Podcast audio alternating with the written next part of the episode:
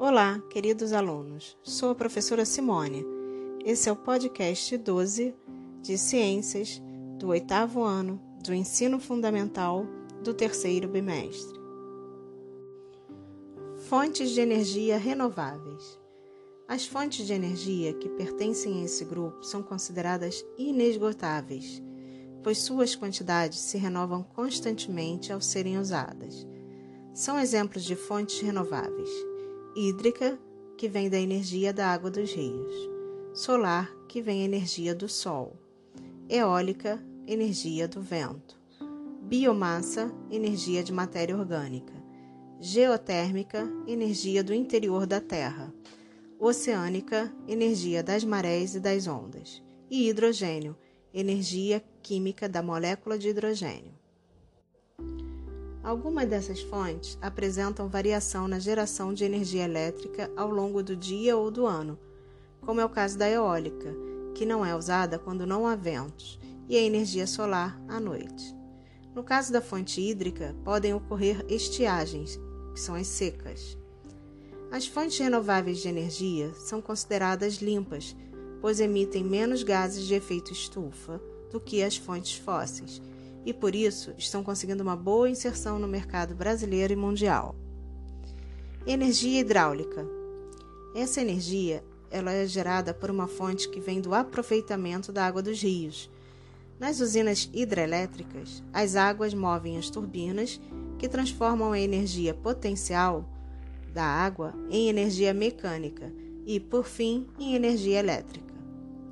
Essa fonte é variável ao longo do ano, porque depende do quanto chove nas cabeceiras dos rios. Afinal, é essa água que irá mover as turbinas. Também devemos considerar que, para que haja um bom funcionamento de uma usina hidrelétrica, a ação de conservação ambiental na bacia hidrográfica é essencial.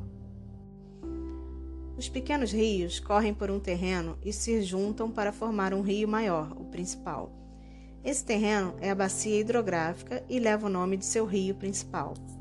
A conservação da vegetação natural no entorno das nascentes e nas margens dos rios da bacia é importante para manter o fluxo de água e impedir a erosão das margens e o acúmulo de sedimentos no rio.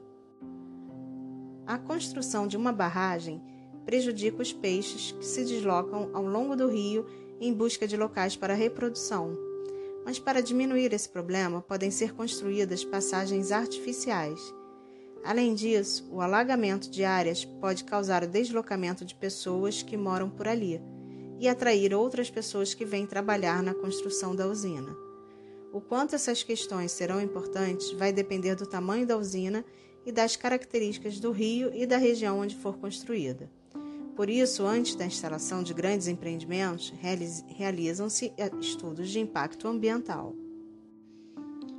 A usina hidrelétrica de Itaipu, localizada em Foz do Iguaçu, é a maior hidrelétrica do Brasil e a que mais gera energia elétrica no mundo.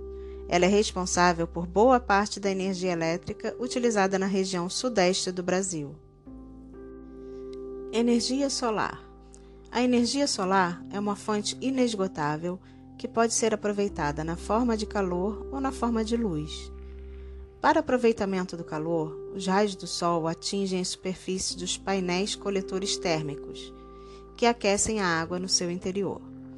A água quente pode ser utilizada nas residências, em processos industriais ou na geração de eletricidade.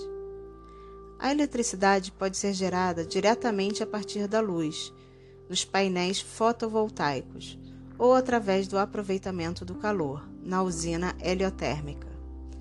Nos painéis fotovoltaicos, a radiação solar interage com o material semicondutor, gerando eletricidade diretamente. Os sistemas fotovoltaicos não geram eletricidade à noite. As áreas no Brasil com melhor incidência de radiação solar estão localizadas na região Nordeste. As usinas solares fotovoltaicas precisam ser instaladas em áreas sem cobertura vegetal, portanto, as áreas já desmatadas podem ser escolhidas, diminuindo a degradação do meio ambiente. Painéis ou placas solares também podem ser instalados em telhados de casas, shoppings e estacionamento. Isso é chamada de geração distribuída ou microgeração. O custo das placas solares ainda é elevado, mas está cada vez mais acessível no Brasil. Nas usinas solares, chamamos de usinas heliotérmicas. É utilizada a energia solar concentrada.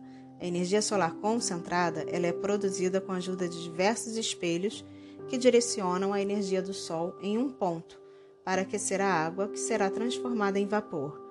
Esse vapor irá girar uma turbina gerando eletricidade. Energia eólica. Energia eólica é obtida através do aproveitamento do vento, que é o movimento das massas de ar. Para transformar a energia dos ventos em energia elétrica, são usados aerogeradores, que possuem imensas hélices que se movimentam de acordo com a quantidade de vento no local. Essas hélices, em geral, possuem o tamanho de uma asa de avião e são instaladas em torres de até 150 metros de altura.